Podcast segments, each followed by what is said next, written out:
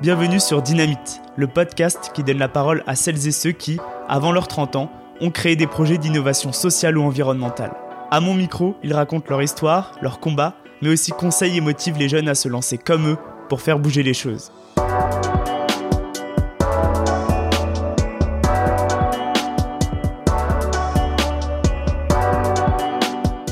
Demain, c'est la journée mondiale de lutte contre l'homophobie.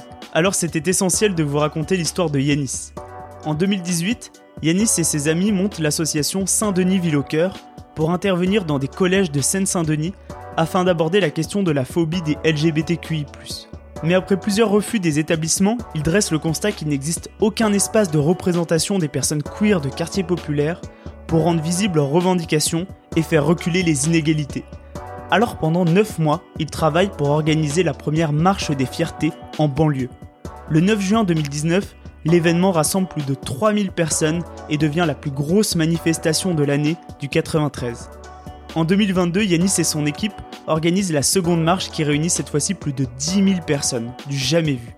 Pendant cet échange, on est revenu sur l'engagement de Yanis, les coulisses de l'organisation de cette première marche, les enjeux lorsqu'on est queer et qu'on vit sur un territoire comme la Seine-Saint-Denis, et l'importance des marches pour faire avancer les revendications. Merci Yanis et bonne écoute.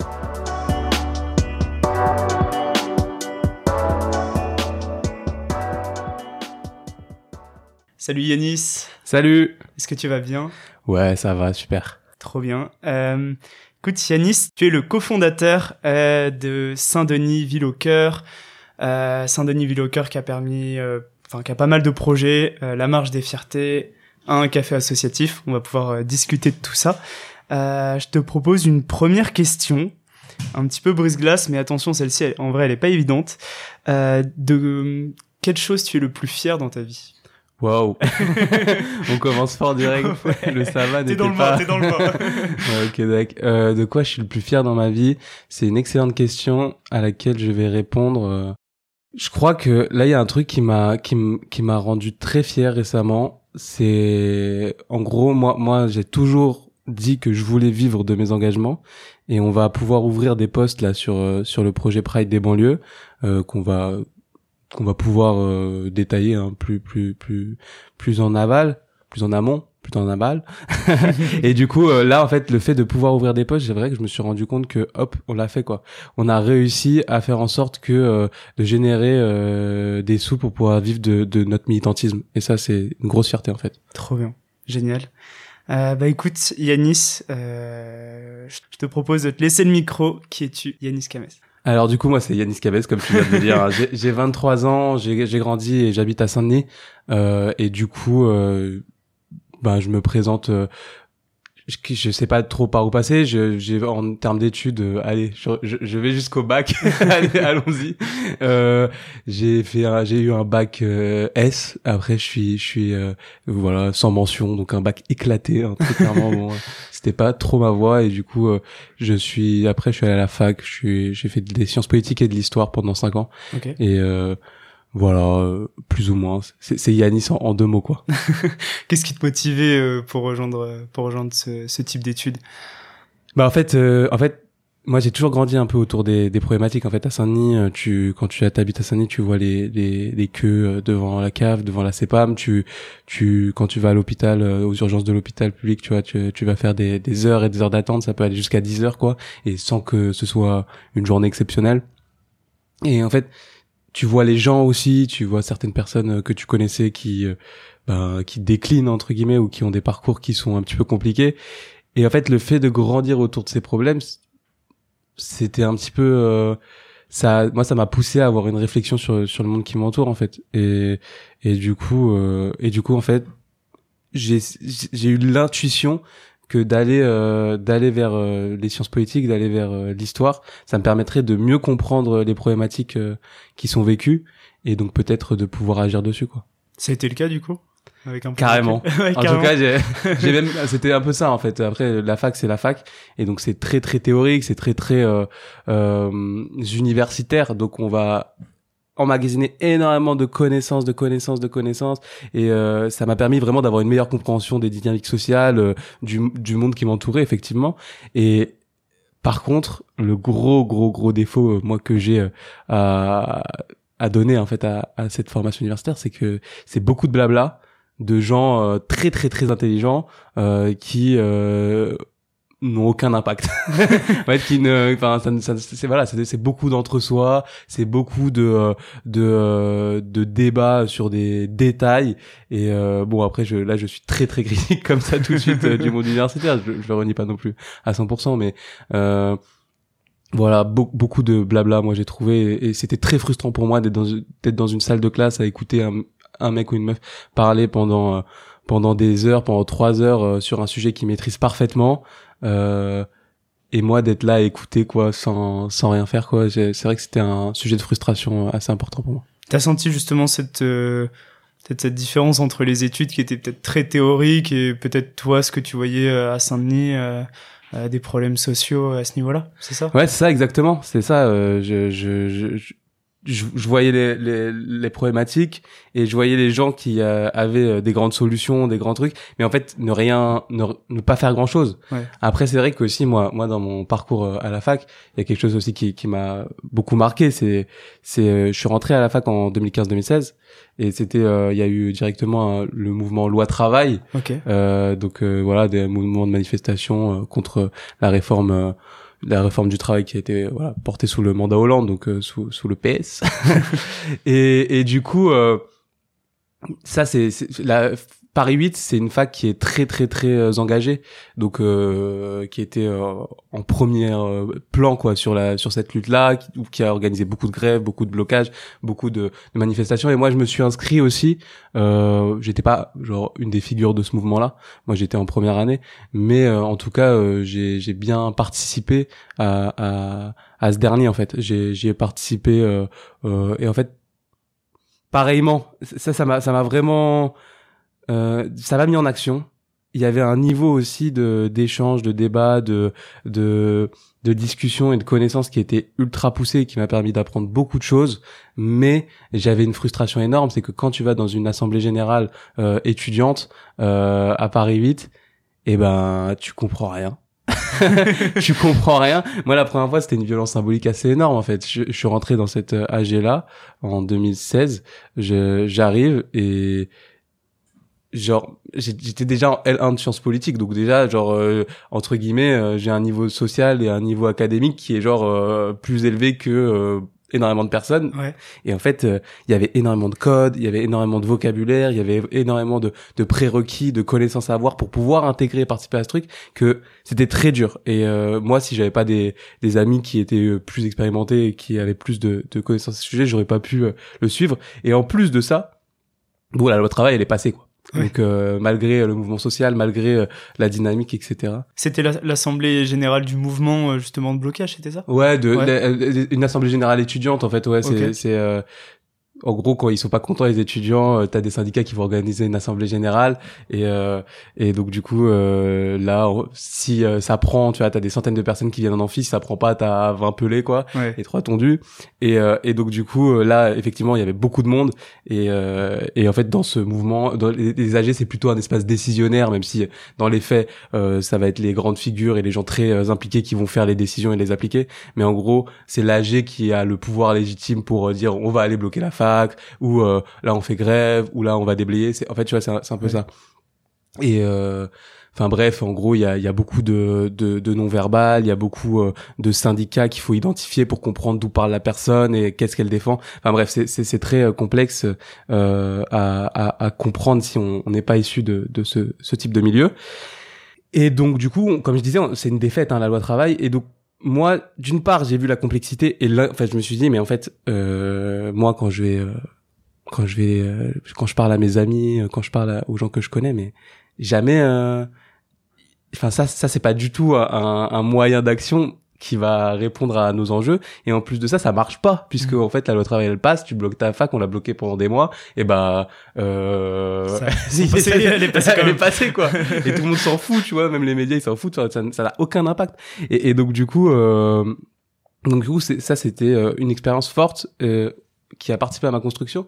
Et en parallèle moi j'avais été euh, militant à la Croix Rouge donc il y avait il y avait une une bourse de une bourse pour les étudiants de ce qu'ils appelaient engagement associatif genre ils donnaient un peu de sous pour les étudiants qui s'engageaient dans des assos et moi euh, bah j'avais déjà envie de m'engager. En plus il y a eu ce petit truc donc c'était un peu le déclencheur.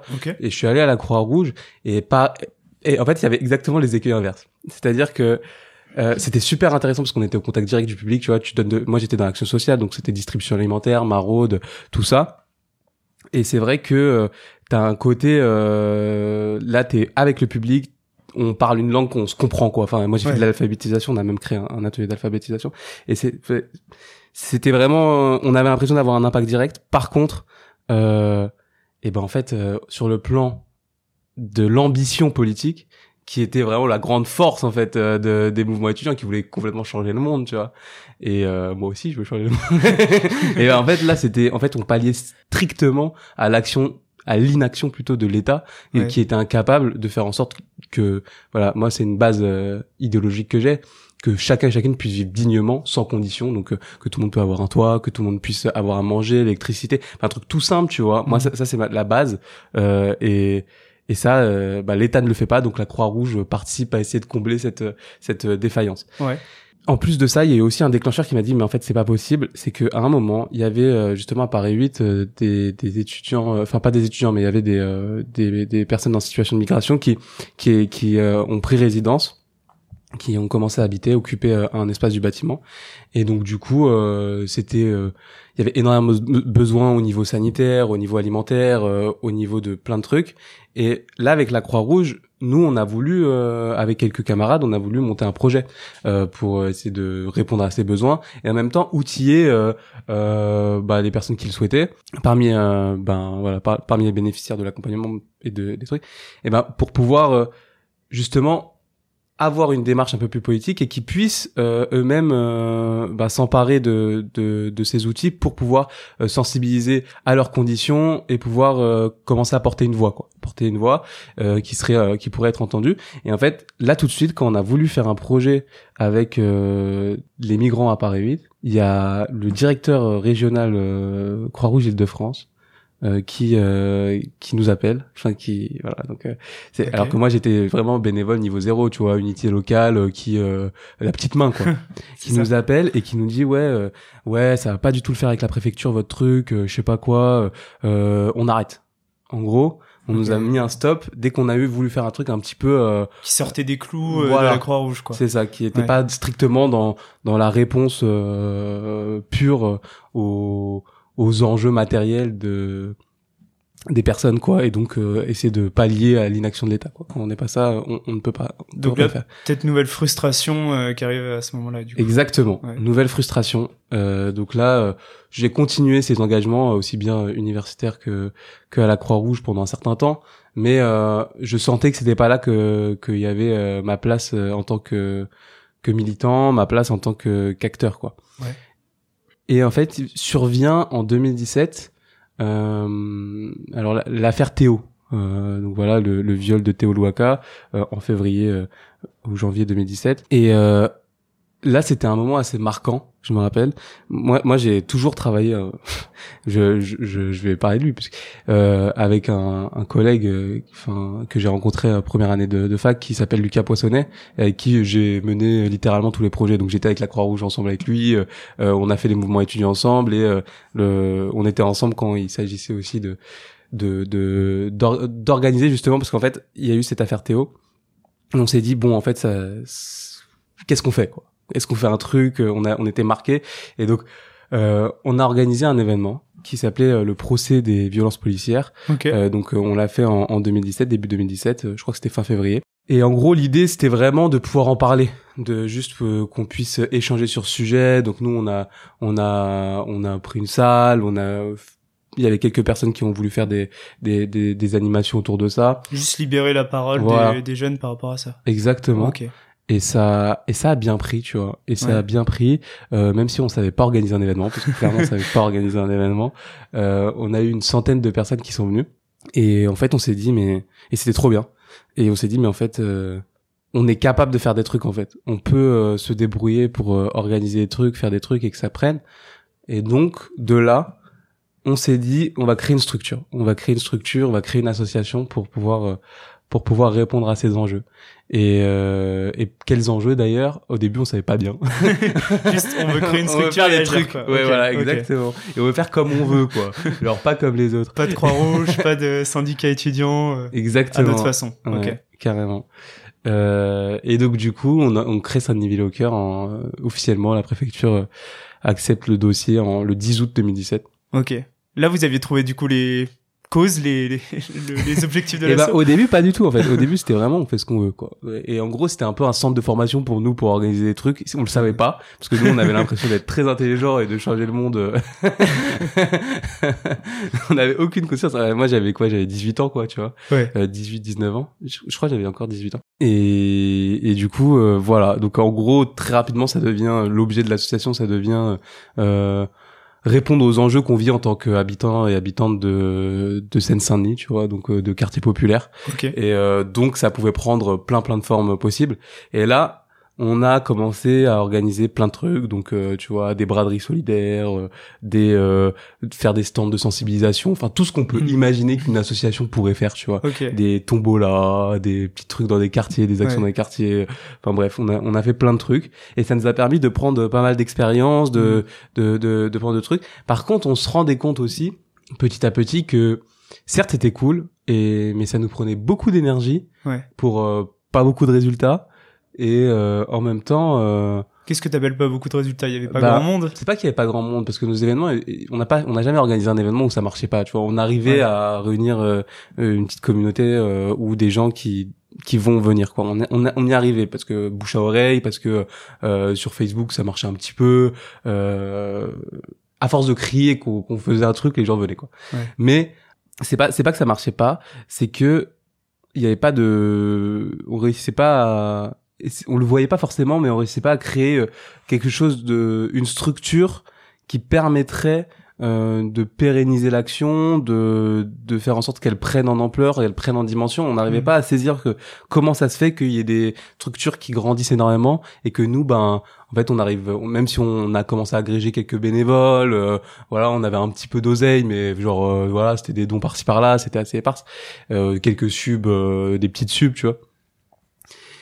Et donc, du coup, euh, Là, c'était plus des actions euh, un petit peu ponctuelles. Tu voyais des besoins euh, dans, enfin, dans la rue, en Seine-Saint-Denis. Tu disais, bah tiens, on- enfin, t'en discutais avec Lucas. euh, Qu'est-ce qu'on pourrait mettre en, en place pour, euh, je sais pas, changer les choses. C'était, c'était ça le, c'est ça. les événements. Ouais. C'était un peu ça, euh, en mode, euh, c'était soit parce, soit parce qu'on nous demandait de faire, donc par exemple, on a fait beaucoup de sensibilisation dans des collèges et tout, euh, parce qu'on nous demandait de le faire.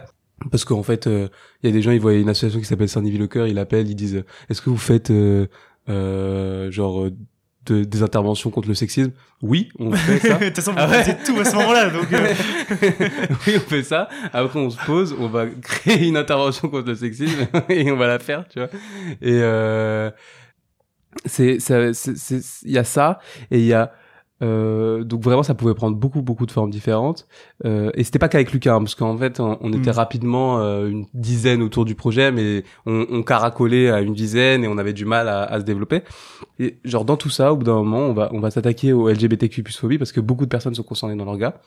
Et, et donc du coup euh, on se dit ouais on va faire ce qu'on fait. Donc euh, aller dans des collèges en parler organiser des petits événements et en fait là on a on a senti une grosse frilosité en fait de la part euh, des institutions à à parler de tout ça un peu tabou le, su- ouais le un sujet. peu tabou un peu euh, ouais euh, nos publics ils veulent pas trop euh, voilà on sait pas comment ils vont réagir etc euh, en tout cas, on n'est pas soutenu. Soit, soit ils nous disent non, soit ils nous répondent pas, soit ils nous disent oui, ok, c'est intéressant, mais tu vois, on n'a pas de suite. Et donc du coup, on se dit waouh, il y a un truc à faire là, tu vois. Et euh, du coup, euh, pour ouvrir cette voie, on a réfléchi, on s'est dit mais en fait, euh, peut-être qu'il faudrait faire, ce serait euh, organiser de manifestations, euh, une pride euh, des banlieues, et, et, et d'autant plus que en fait, il y a beaucoup de choses à revendiquer. Tu vois, une fois qu'on a eu l'idée, on s'est dit mais en fait, euh, ça a du sens. Pourquoi? Ça a du sens parce que bah fait, quand t'es euh, LGBTQI+ euh, en quartier populaire, bah c'est pas t'es pas parisien. Ça, ça veut dire que tu vas être aussi euh, bah, souvent victime de racisme, souvent précaire, et donc du coup ça va créer euh, ça va créer euh, des, des, des, des, des, vécus particuliers qu'il faut faire entendre, qu'il faut représenter pour pouvoir euh, commencer à travailler euh, sur des réponses. Et et donc du coup on organise cette première euh, En fait, on, on commence à l'organiser en octobre 2018 et on l'a fait en en juin 2019. Ok. Euh, donc, euh, six bons mois pour. Euh, Neuf mois, ouais. Neuf mois pour Oui, lancer le truc. Ok. et c'est- et c'est en même temps, on, c'était un, nous, on s'est dit, euh, on n'a jamais fait un événement de cette Ouais, ampleur. c'est ça. on Ouais. va, ouais, là, on va pas, on va pas le faire en deux semaines. Et on avait aussi, euh, on voulait que ça marche. Et en plus de ça, euh, on avait beaucoup de travail à faire. Tu vois, genre, on avait beaucoup de travail à faire. On partait de rien. Et c'est le premier gros projet qu'on fait. C'est le premier truc on était obligé de s'organiser. On, était obligé de se structurer. On était obligé de travailler avec une diversité importante de partenaires, euh, d'avoir euh, des enjeux euh, très politiques qui vont, euh, qui vont euh, venir s'accoler à ce qu'on fait. Mais toi, enfin, je veux dire, euh, comment t'as senti justement que c'était ça? Enfin, je veux dire, c'était le bon événement, le, enfin, qui, qui devait vraiment prendre cette forme. Tu vois ce que je veux dire? Pourquoi finalement vous vous êtes dit, bah en fait, il faut qu'on vise plus grand, plus large à ce moment-là, plutôt que faire un, je sais pas, un tour des collèges euh, et de sensibiliser là-dessus? Bah, alors en deux temps, déjà, on s'est pas dit, euh, on s'est pas dit que ça va, tu vois. En fait, on n'est pas, on n'a pas réfléchi dans ce sens. En fait, on a, on a dit on va faire une pride. Et on, on savait pas si euh, ça on verra allait- si ça vois, marche, quoi. En fait, Ouais. comme tout, tu Ouais. vois, on, l'a fait comme on aurait pu euh, faire d'autres trucs. Même si, moi, j'avoue, j'ai toujours été de nature euh, très ambitieuse et très euh, Mm. genre en mode euh, si je fais un truc c'est pour que ça marche tu vois que c'est pour que ça pète et, et genre en mode Saint-Nivi au cœur genre moi dans ma tête depuis le début c'était une multinationale tu vois genre même si dans les faits pas du tout tu vois et donc la Pride forcément si on fait une Pride il faut qu'il y ait un max de personnes quoi et mais mais euh, par contre on s'est on l'a fait comme on aurait fait d'autres trucs même si on savait que ça serait plus ambitieux et pourquoi on n'a pas fait le tour des collèges? Bah comme je te disais parce qu'on a été un peu empêché et en fait, en réaction à ça, ben, au lieu de se dire bon bah on va faire autre truc, et ben en fait on a un peu pris le seum et on s'est dit non, euh, en fait on veut le faire notre truc et donc euh, faut qu'on faut qu'on réussisse à créer les conditions pour le faire. Ok. Et en fait, euh, c'est un truc aussi que je disais beaucoup avant, c'est genre en mode euh, euh, bah si si la porte elle est fermée, bah tu mets un coup de crâne dedans pour la fracasser pour pouvoir rentrer, tu vois. Et c'était un peu la, la démarche. Et et et là euh, donc on, l'organise et en fait on se rend compte de fait que notre structure n'est pas adaptée à la création de d'un tel euh, événement. Et donc petit à petit euh, on va réussir à se structurer un peu mieux pour pouvoir ré- répondre à cet enjeu. Et en fait moi personnellement ça le fait de d'organiser ça ça a été euh, très très formateur. Très très formateur et bah, ça m'a vraiment permis euh, d'apprendre euh, beaucoup sur la gestion de projet beaucoup comment on fait un projet et en même temps ça a permis de rendre l'organisation et rendre nos visages euh, très identifiés euh, par beaucoup de monde beaucoup d'institutions beaucoup de, de de de en fait ça a permis d'ouvrir beaucoup de portes euh, c'est un peu notre carte de visite, tu vois. Ça fait Mhm. une carte de visite, ouais, c'est c'est un tel, on a organisé euh, la Pride des banlieues, voilà, surtout ça a eu, ça a eu un gros écho médiatique parce que voilà, pour spoiler, euh, ouais, il y a eu il y a eu 3000 personnes, euh, c'est les plus grandes manifestations euh, qu'on ait jamais vues à Saint-Denis parce que bon, on peut imaginer qu'à Paris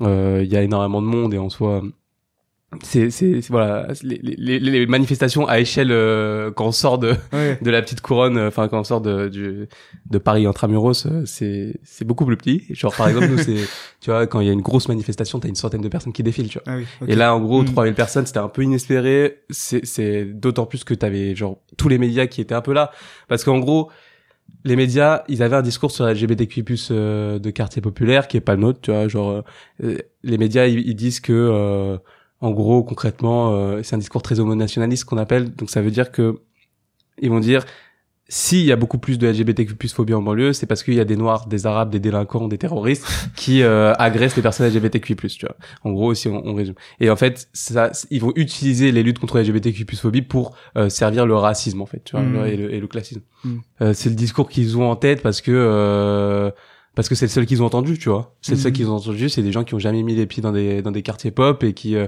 qui savent pas en fait. Ils ont une image de la banlieue et des quartiers populaires qui est complètement déformée. Ouais. Euh, et, et oui, c'est pas vrai. Et surtout qu'en plus de pas être vrai, ça dessert les personnes LGBTQ+ de quartier populaire parce qu'en fait, toi euh, qui est queer en quartier populaire, sur ta carte d'identité, il y a marqué que tu habites à la Courneuve, à Saint-Denis, euh, tu vois. Il y a, y a- et donc du coup, bah quand tu cherches un logement, quand tu cherches un, un emploi, bah c'est compliqué, tu vois. Ouais. Et, et, et c'est compliqué aussi. Et alors qu'en plus, enfin, il y a, y a énormément de choses à revendiquer. Enfin, je, je c'est pas un, un podcast sur les revendications de la, la Pride des banlieues, mais en gros, euh, Mais si on peut euh, en parler, on peut en parler. C'est on peut en parler. c'est fait pour ça carrément. Ok, mais mais en gros, bah pour pour pour faire quand même assez rapidement, euh, il y a énormément de besoins très concrets qui sont pas répondus aujourd'hui euh, sur, sur, sur, les questions des personnes LGBTQ+ de quartier populaire. Nous cette année, on a revendiqué la création de 10 000 places euh, en hébergement d'urgence et la formation de tous les agents euh, d'accueil à la formation la formation de tous les agents euh, des services publics à l'accueil de publics LGBTQ+ dans l'ordre c'est mieux euh, pour euh, pour faire en sorte que plus personne ne dorme dans la rue, tu vois. Ouais. Et parce que t'as as, plus de précarité qui touche ces ces personnes-là que une personne qui est je sais pas trop comment on dit, désolé sur le vocabulaire, mais peut-être, enfin, hétéro normé ou un truc. Hétéro aussi, enfin blanche, tu vois, genre en mode. Mm. Et, et, et oui, t'as as, plus de précarité. Pourquoi parce que euh, bah, quand t'es visiblement queer, quand t'as une expression de genre qui va être queer, et eh bah mm. t'as une discrimination à l'embauche, euh, que tu peux être énormément harcelé euh, au travail aussi et donc exclu de, de l'emploi euh, quand t'es quand t'es une personne LGBTQI+. Ouais. Et donc oui, ça précarise. Et, et là, la, la, question de l'hébergement d'urgence, c'est d'autant plus le cas parce que t'es es précarisé, mais d'autant plus le cas parce que il y a aussi beaucoup de personnes qui se font exclure de leur domicile pour leurs identités. Et nous, on a un peu cette approche de dire, en fait, quand tu vas répondre euh, aux enjeux des LGBTQ+, de quartier populaire, et donc des marginaux parmi les marginaux, mais en fait, ça va ouvrir la porte à, à tout le monde, tu vois. Et donc, ces 10 000 places en hébergement d'urgence, elles correspondent euh, aux 10 000 places nécessaires pour que tout le monde dorme euh, sous un toit mmh. ici en Seine-Saint-Denis, tu vois. Donc là, c'était c'était pas juste on crée une marche pour voilà pour un peu une action coup de poing. Il y avait aussi très rapidement des revendications très concrètes du mouvement. Ah ouais, ouais, bah ouais, très rapidement. En fait, on, la première marche, euh, c'est vrai que la première marche, il y a vraiment le côté, euh, euh, on existe, c'est-à-dire les personnes LGBTQ+ de quartier populaire existent, euh, euh, et elles doivent être représentées politiquement pour faire en sorte de faire entendre leur mmh. message. Et ça, rien que ça, c'était un combat de le faire entendre, et surtout que vu qu'il y avait ce, ce discours homonationaliste qui qui traînait, et, et ben faire exister un contre-discours, c'était tout l'enjeu de la première Pride. Ouais qui est passé en partie. En tout cas, maintenant, le contre-discours existe, mais les deux discours cohabitent. Euh, et après ça, après la première Pride, bah du coup là, il était question de développer les revendications pour euh, avancer et, et mmh. avancer sur des, des enfin, justement avoir des avancées très concrètes quoi sur la vie des gens, euh, sur les lois, sur euh, les moyens qui sont mis en œuvre pour répondre aux enjeux des personnes concernées. Et du coup, je sais plus où j'en suis exactement. euh, c'était, on en était au, au, moment où tu restais, enfin justement, vous aviez neuf mois euh, pour euh, lancer le truc. Ouais. Est-ce que t'as pas eu justement le fait que quand t'as voulu lancer l'action dans les collèges, il y a eu des gens qui étaient pas chauds pour lancer le truc? Est-ce que du coup t'as rencontré aussi des, des, institutions, des pouvoirs publics qui auraient pu un peu bloquer le truc en mode qu'est-ce que c'est que votre marche? Non non, faites pas ça ici. Est-ce que t'as as rencontré ces situations-là? Bah, les, les, institutions étaient assez favorables euh, en fait euh, à l'organisation de la Pride des banlieues, notamment la mairie de Saint-Denis. Ok. Euh, parce qu'en vrai, euh, c'est tu vois, c'est enfin je sais pas pourquoi, je sais pas si à quel point c'est sincère ou pas, mais en tout cas il y a un côté bon bah ça met la lumière sur la ville, on en parle d'une manière différente que que pour parler de bah là récemment c'était question Stade de France, tu vois, ouais, où il y a les voilà je sais pas si pour recontextualiser là, c'était les en gros les supporters anglais au Stade de France avec des agressions, des violences, etc. Ça a été, euh, on a un peu dépeint encore une fois que les habitants habitantes de quartiers populaires et de Saint-Denis euh, sont des sauvages qui agressent les gens quoi. Ok mais euh, et c'est souvent comme ça d'ailleurs qu'on parle de Sandy quoi. Mm. et donc là je pense qu'ils ont ils ont pris un peu comme ça. Donc on a été assez soutenus. Euh, il y a eu quelques petites euh, quelques petits accrochages hein, notamment sur les questions de qui parle est-ce que euh, voilà euh, quel, quel parcours nous on veut ce parcours euh, non vous pouvez pas ce parcours euh, est-ce que euh, euh quelle subvention tu vois enfin c'est toujours ça. Donc euh, on n'est pas d'accord on veut plus tu vois on veut ce qu'on veut et, et eux ils, ils, veulent. Donc voilà. Mais en soi ils ont autorisé accompagné et fait beaucoup de dons enfin en tout cas de mise à dispo pour rendre la, la marche possible. Mais voilà, donc c'est pas c'est pas forcément. Je pense qu'il y a c'est plus quand il faut il s'agit de parler au public que là il y avait des, des problématiques en fait. Hein. C'est pas forcément juste faire une démonstration euh, euh une fois par an. ça ça leur posait pas forcément de problème. Donc voilà, mais après tu vois un truc euh, intéressant par exemple le département de Seine-Saint-Denis ils nous ont, ils nous ont pas calculé la, première année. Euh, en 2018-2019, on fait une demande de subvention, euh, appel à projet, appel à gérer de Seine-Saint-Denis sur l'après des banlieues. ils nous répondent pas, ils répondent pas à nos demandes de, de rendez-vous et après derrière à une semaine de la Pride, ça dit ouais, on voit que vous organisez la Pride des banlieues. Est-ce que vous voulez, est-ce qu'on peut avoir un stand quoi? Genre, bah non. Petite vengeance. Non. et donc du coup après par contre ils se sont tu vois ils se sont rattrapés et ils mm. ont repris contact et on a commencé à travailler ensemble tu vois. Mais ça montre que aussi il fallait faire ça pour se faire entendre quoi. Ok du coup vous avez vraiment ce projet, vous avez neuf mois pour le réaliser, vous avez peu de budget j'imagine. Ouais. Euh, comment vous faites pour euh, justement tu disais on a réussi à se structurer à s'organiser. Comment vous faites pour vous structurer comment vous faites pour trouver du, du budget de façon euh, très concrète? Parce qu'il faut quand même du budget pour organiser j'imagine euh, une marche comme ça.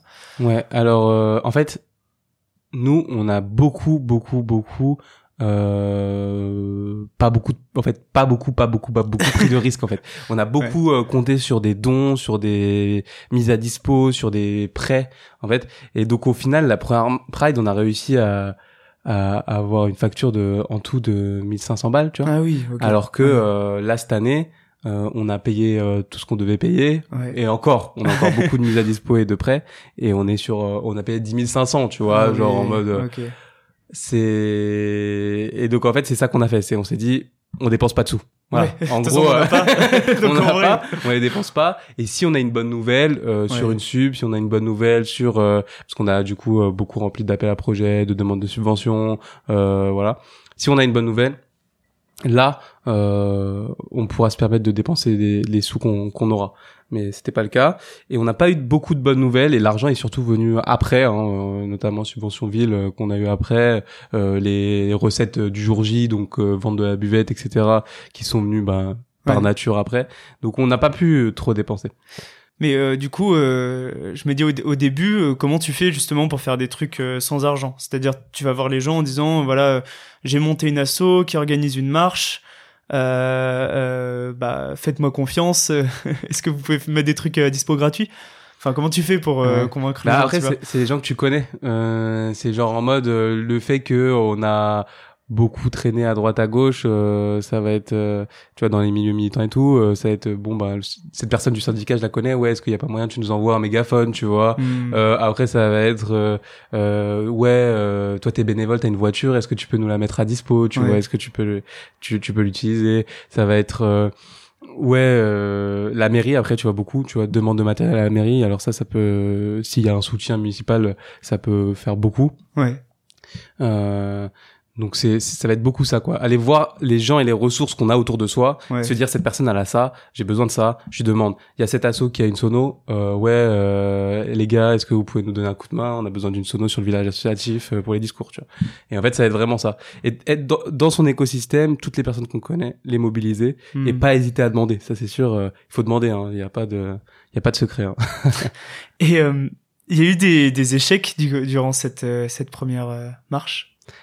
Ouais, c'était assez épuisant. Enfin, franchement, moi, j'ai, en fait, j'en garde assez, euh, avec le recul, j'en garde plutôt un mauvais souvenir de l'organisation. Ouais. Euh, pourquoi? Parce que euh, bah, c'était, c'était fatigant. Comme, comme je disais, on n'était pas encore vraiment structuré. En plus, on était un nouvel acteur dans un dans un écosystème euh, militant qui est le militantisme de, contre les LGBTQ+ phobie, qui est assez euh, euh, marqué historiquement par ses conflits internes, tu vois. Donc mhm. euh, il y a beaucoup de gens qui nous regardaient d'un mauvais œil, donc euh, il y avait on n'avait pas beaucoup de soutien fort quoi. En fait, euh, disons qu'il y a il y a des divergences, pas dans il y a des divergences politiques sur certains sujets parmi les, les organisations qui luttent contre les LGBTQ+ phobie. Okay. et en fait, il y avait un peu un côté bon eux c'est des nouveaux ils organisent une pride en banlieue pride en banlieue est-ce que ça va servir le discours justement au nationalisme dont on parlait? Est-ce que ça va être du pinkwashing? Donc euh, est-ce que mm. c'est juste euh, la mairie qui euh, qui fait ça pour pour faire comme si elle travaillait sur la LGBTQ+ phobie mais dans les faits elle fait rien du tout? Mm. est-ce que quelle est cette démarche? Il y a un peu ce côté là et donc du coup personne nous faisait confiance. Et donc on a dû gagner la confiance des gens un à un etc donc c'était assez dur. Euh, nous alors qu'on avait juste des, une démarche assez militante de jeunes euh, militants militantes euh, qui voulaient bah mettre en avant un discours politique et, euh, et essayer de d'avoir des résultats concrets. Et donc voilà donc ça c'était assez dur. Donc euh, après aussi euh, humainement euh, il y a eu quelques conflits. Donc il y a des personnes qui ont quitté le collectif parce que pour des divergences interpersonnelles. Voilà et ça c'était la, la, preuve de notre manque d'organisation, hein, je pense, en partie, hein, parce qu'après il y a, y a, toujours dans une association et des organisations. Il y a toujours des conflits en gestion de projet, quoi. C'est inévitable, ouais, carrément. et voilà, donc c'était assez dur. Euh, mais après, c'est les étapes, c'est une après les autres en fait. Genre, euh, il faut faire une demande d'autorisation pour l'événement, il faut rechercher des financements, il faut, euh, enfin, présenter euh, l'événement à tous les acteurs, donc faire une petite plaquette. Ensuite, essayer de rencontrer les différents partenaires pour pouvoir les convaincre, leur dire de participer, d'apporter leur pierre à l'édifice. Après, t'as as la com, gérer la com. Enfin, tu vois, c'est un peu comme tout. Hein. Enfin, et, on a réussi quand même à commencer à avoir chacun des rôles euh, euh, spécifiques. Comme avant, c'était vraiment tout le monde faisait tout. Là, il y avait plus euh, de voilà de délégation. Moi, moi, moi, j'étais beaucoup sur les liens avec les institutions, la logistique et et la représentation en général devant les différents acteurs. Et voilà, donc moi c'était un peu ça mon taf quoi. Euh... Et ouais. Je veux dire, euh, t'as eu 3000 personnes, donc c'est, en tout cas sur le papier c'est une super réussite. T'as pas eu peur euh, bah qui est pas grand monde finalement tu vois. Tu vois ce que je veux dire que ce soit, voilà. Ça me fait penser un peu au tu sais au film euh, tout simplement noir où au final il organise euh, dans le film il organise une marche contre euh, justement les discriminations contre les, les personnes noires. Et et à la fin tu vois t'as genre 30 personnes et et, et, je veux dire, t'as pas eu cette peur-là de te dire, putain, je mets toute mon énergie pendant 9 mois, au final, il y a, y a 30 personnes, c'est c'est chiant quoi. Enfin c'est chiant quand ah, même si, quoi. si si si. Bah si toujours surtout le, le jour J. Quand tu, vas à la place t'es là une demi-heure avant tu dis mais pourquoi il y a pas 5000 personnes? Pourquoi c'est pas noir de monde tu vois? Euh, ouais forcément. Mais après euh, tu fais avec. Tu fais mm. avec hein, ça euh, après moi j'avoue comme comme je te disais je suis de nature euh, un peu ambitieuse et je me dis euh, si je fais un truc c'est pour que ça marche. Et de toute façon je saurais raconter euh, le fait que ça marche quoi qu'il arrive tu vois même s'il y a 30 personnes ça sera une réussite. Et après on avait aussi quelques indicateurs qui nous permettaient de penser euh, qu'il y aurait un peu plus de monde que 30 personnes tu vois mmh. genre l'événement Facebook il y avait plusieurs milliers de personnes. Donc ça c'est assez rassurant tu vois. Tu te dis bah quand je vais dans des événements Facebook ou l'événement Facebook il y a plusieurs milliers de personnes en général il y a du monde tu vois. Donc euh, voilà. Surtout qu'à l'époque, c'était la grande époque de Facebook. c'était en fait la, ouais, fin de la, la, grande Ce serait pas pareil. Et t'as eu, t'as eu quelle, enfin, la deuxième marche euh, des banlieues organisée euh, du coup récemment, euh, donc deux ans, deux ans après, trois ans. Après, trois ans. Trois ans après? Après le Covid, on pouvait pas trop. Euh, ouais. Qui réunit cette fois-ci plus de trois fois plus de personnes, dix mille personnes. T'as eu quel apprentissage niveau organisationnel entre la première et la deuxième? Enfin, est-ce qu'il y en a en tout cas un ou deux qui deviennent vraiment où tu t'es dit voilà, on a vraiment progressé là-dessus? Ouais, ouais, carrément, ça a rien à voir, ça a rien à voir. Parce qu'en en gros, après, euh, pendant ces deux ans, en fait, on n'a pas rien fait, tu vois. Moi, moi, j'ai eu beaucoup d'expérience. Bah, en fait, on a, on a, il y avait les projets de café associatif. Hein. Euh, donc, euh, ça qui m'a beaucoup formé sur le plan de la gestion de projet aussi, et, et surtout de gestion de projet entrepreneurial. Et euh, aussi, je, je, suis passé par, euh, par la primaire populaire où j'ai été membre, j'ai été membre du bureau. Euh, Bon, ça n'a pas été un grand succès. Disons-le. voilà, euh, je trouvais intéressant. Même moi, j'étais même euh, à l'intérieur, j'étais critique aussi, mais euh, euh je trouvais la démarche intéressante de partir des, des, citoyens pour essayer de, de, penser une victoire à gauche. Mais enfin, mm. mais enfin bref. en tout cas, c'était un groupe de personnes qui étaient très organisées, qui avaient de l'expérience et qui, aux côtés desquels j'ai beaucoup appris, tu vois. Et c'était une structure qui était beaucoup plus grosse que moi, les structures dans lesquelles j'évolue. Et donc, cet apprentissage-là, du bah, coup, ah en vue de, de la marche euh, après, quoi. Tout à fait. Donc, il y avait la première marche, euh, le projet du café à l'assaut. Euh, après, il y a eu deux autres marches qu'on a essayé d'organiser, bah, en fait, en 2020-2021, mais euh, qui euh, ont pas abouti parce qu'en fait, c'était pile poil en plein Covid, genre mm. qu'on y était, donc soit on prenait le risque, quoi. Et donc, du coup, il y a, y, a, y a toutes ces expériences-là entre les deux. Et moi, là, on arrive euh, en, en octobre, euh, novembre 2000, 2021, euh, tu vois. Et genre, juste, quand on se dit on va organiser une Pride des banlieues, genre, déjà, je me dis, bon, bah, je connais le chemin. Je sais où on va, je sais comment on va. Euh, directement, on va, qu'est-ce qu'on va faire? Ça veut dire déjà créer une organisation interne. Donc, Euh, toi, t'es, toi, tu vas être responsable des partenariats. Toi, tu vas être responsable de logistique. Toi, tu vas être responsable euh, des, des, des relations avec les institutions. Toi, tu vas être, voilà. On, on a notre cadre euh, vraiment très clairement établi. Dans un second temps, rechercher tous les partenaires, tu vois, présenter le projet très très avec une belle plaquette, tu vois, genre un truc Mhm. carré, euh, tu le reçois, qui que tu sois, tu dis ah ouais c'est pro, tu vois. Ça c'est ultra important d'ailleurs. Ouais. Si vous avez un projet, vous voulez qu'il y ait des gens qui qui vous agrègent autour, présentez-le bien. Faites un truc euh, Un vraiment si vous propre, ouais. faites un truc propre, on dirait que c'est pro et ça c'est euh, c'est votre carte de visite en fait. Les gens ils disent ah ouais le mec euh, ou les les, les la go elle est elle est euh, au top, tu vois. Donc ensuite, on va réunir un- une diversité de soutiens qui sont importants, donc partenaires associatifs, euh, mais également euh, des personnalités, tu vois, qui vont pouvoir nous relayer pour euh, la communication. Ouais. Genre se dire, on a ça, on a ça, on a ça. Bien sûr, aller voir euh, les institutions pour être cadré, dire on va dans le même chemin, voilà, c'est bon, on va faire ça telle date, tu vois, se caler les Mm. trucs. Donc rien à voir avec. Ouais, tu vois, on savait, on Ouais. savait, on savait, on savait, on savait, on savait où on allait. Ouais. euh, et après, euh, on savait qu'au lancement de la communication, il y allait avoir des bénévoles qui allaient nous rejoindre, que on allait pouvoir aussi les accueillir dans quel cadre. En fait, c'était prévoir tous les Mm. cadres et, et tout le tout le, le cheminement en fait euh, pour arriver jusqu'au bout, tu vois. Mm. Puis j'imagine, enfin, entre la première et la deuxième, euh, je vais dire, la deuxième, t'as cette légitimité en mode, euh, en fait, on l'a testé une fois, ça a marché. Peut-être que la première, justement, est-ce que t'as ressenti peut-être ça, euh, le fait de, bah, des questions sur la légitimité, de ce- que les gens se disent pas, bah, qu'est-ce, enfin, C'est qui qu'est-ce que c'est que cette euh, petite bande de jeunes? Ils sont très sympas, mais euh, est-ce qu'ils vont pouvoir assumer derrière? Ah ouais, c'est clair, c'est clair, c'est clair. Quand tu l'as déjà fait une fois, bah déjà c'était super la, la première Pride, donc tout le monde l'a- l'avait apprécié. Donc déjà on avait beaucoup beaucoup moins de, de personnes qui allaient parler dans notre dos, qui allaient euh, euh, dire c'est qui eux, etc. Tu vois, ou en face de nous d'ailleurs, pas que dans notre dos.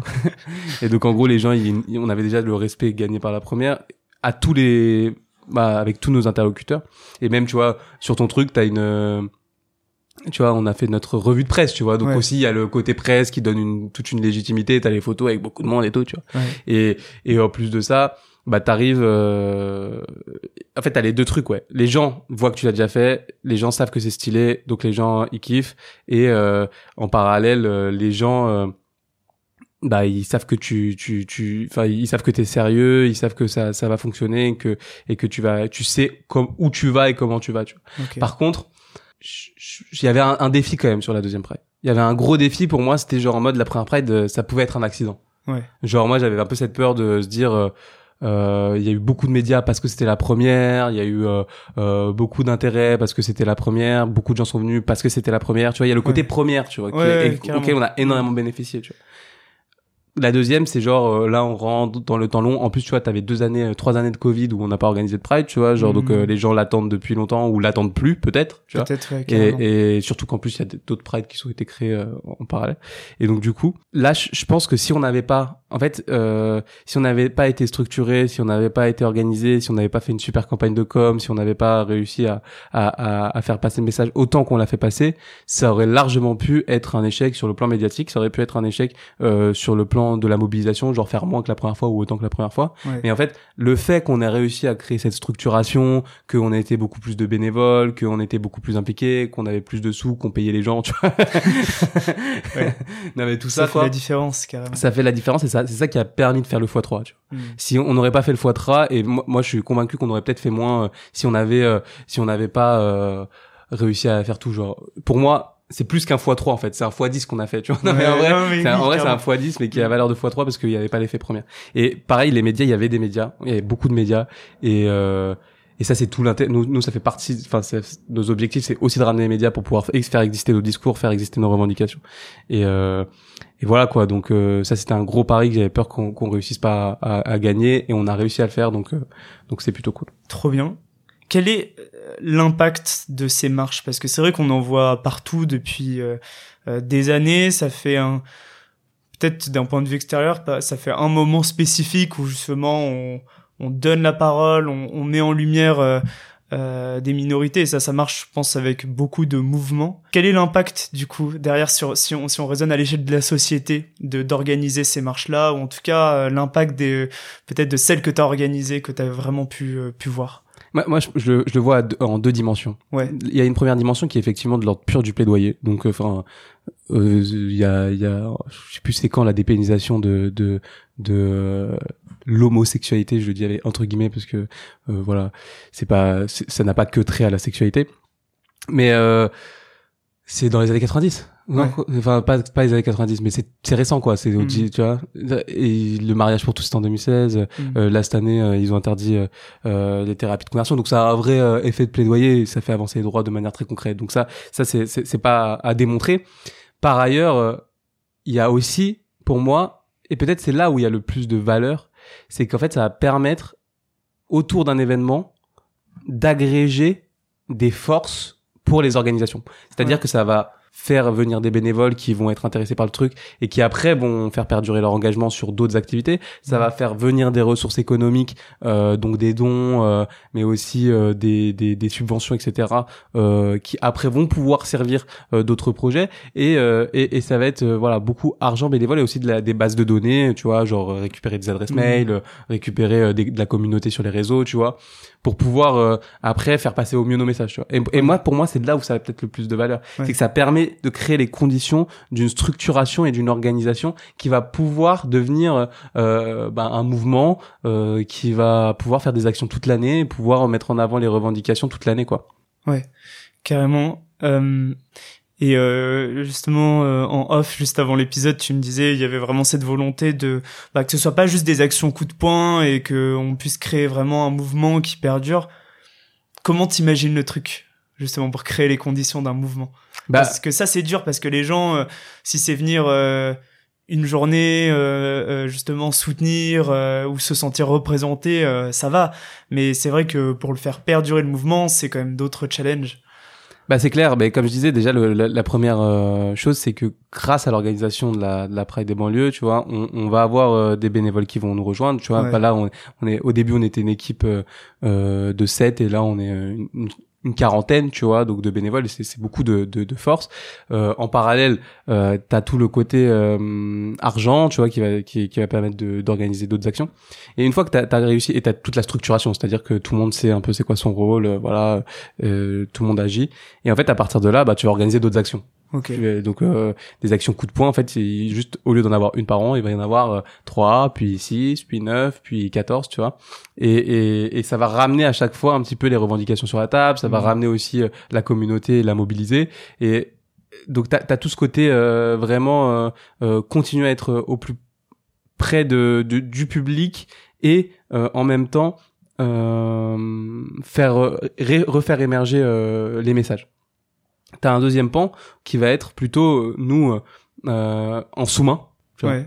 Où on va euh, faire vraiment du plaidoyer où tu vois là l'idée ça va être de rencontrer les élus, rencontrer les acteurs, leur dire bon euh, ça il faut que on a cette revendication, comment on peut faire en sorte que que ben, vous le prenez en compte et que vous l'appliquez dans vos politiques, tu vois. Et après, t'as tout le côté inter interorga, tu vois, genre mm. euh, quand on est euh, quand on organise une pride des banlieues, on le fait euh, et une pride en général d'ailleurs, hein, on le fait jamais tout seul, c'est-à-dire qu'il va y avoir une diversité de partenaires et ces gens ont réussi à les rassembler dans l'organisation de la pride des banlieues. Donc il suffit de continuer à les rassembler et pouvoir en fait là réfléchir sur comment on partage des revendications, comment on co-construit des revendications, comment on fait des événements communs, comment on se donne de la force. Et en fait, ça va créer des émulsions, ça va créer des, des vocations, ça va, ça va amplifier euh, nos actions.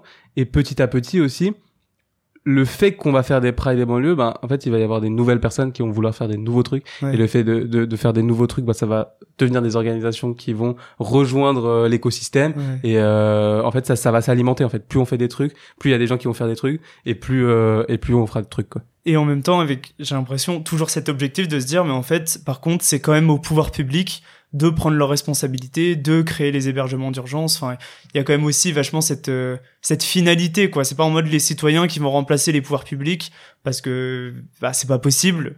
Voilà, il y a vraiment cet objectif. Bah, c'est à vous de prendre aussi votre responsabilité et nous on vous mettra la pression jusqu'à ce que euh, vous agissiez quoi. Ah bah nous euh, c'est c'est c'est tout le c'est tout notre truc. Hein. Nous, nous, euh, on n'a pas vocation à, remplacer les services publics. Nous, on a vocation à, à faire en sorte que les services publics euh, prennent en compte euh, ce qu'on dit, en fait.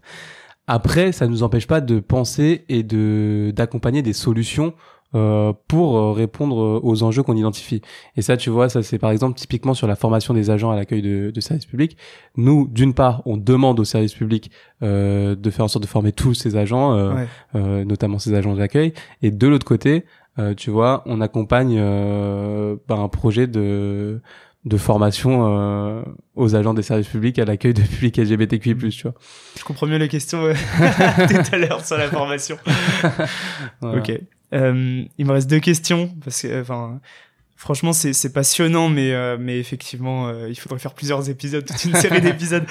Euh, si tu avais deux ou trois conseils que tu pourrais donner à, à justement des des jeunes qui aimeraient entreprendre quelque part, peu importe la cause, mais en tout cas, euh, voilà, qui ont envie d'entreprendre, qui ont envie de plus de, de justice sociale, de lutte contre les inégalités, euh, euh, voilà, de, en tout cas d'agir, ce serait lesquels, toi, selon vu tes apprentissages de, de et des marches?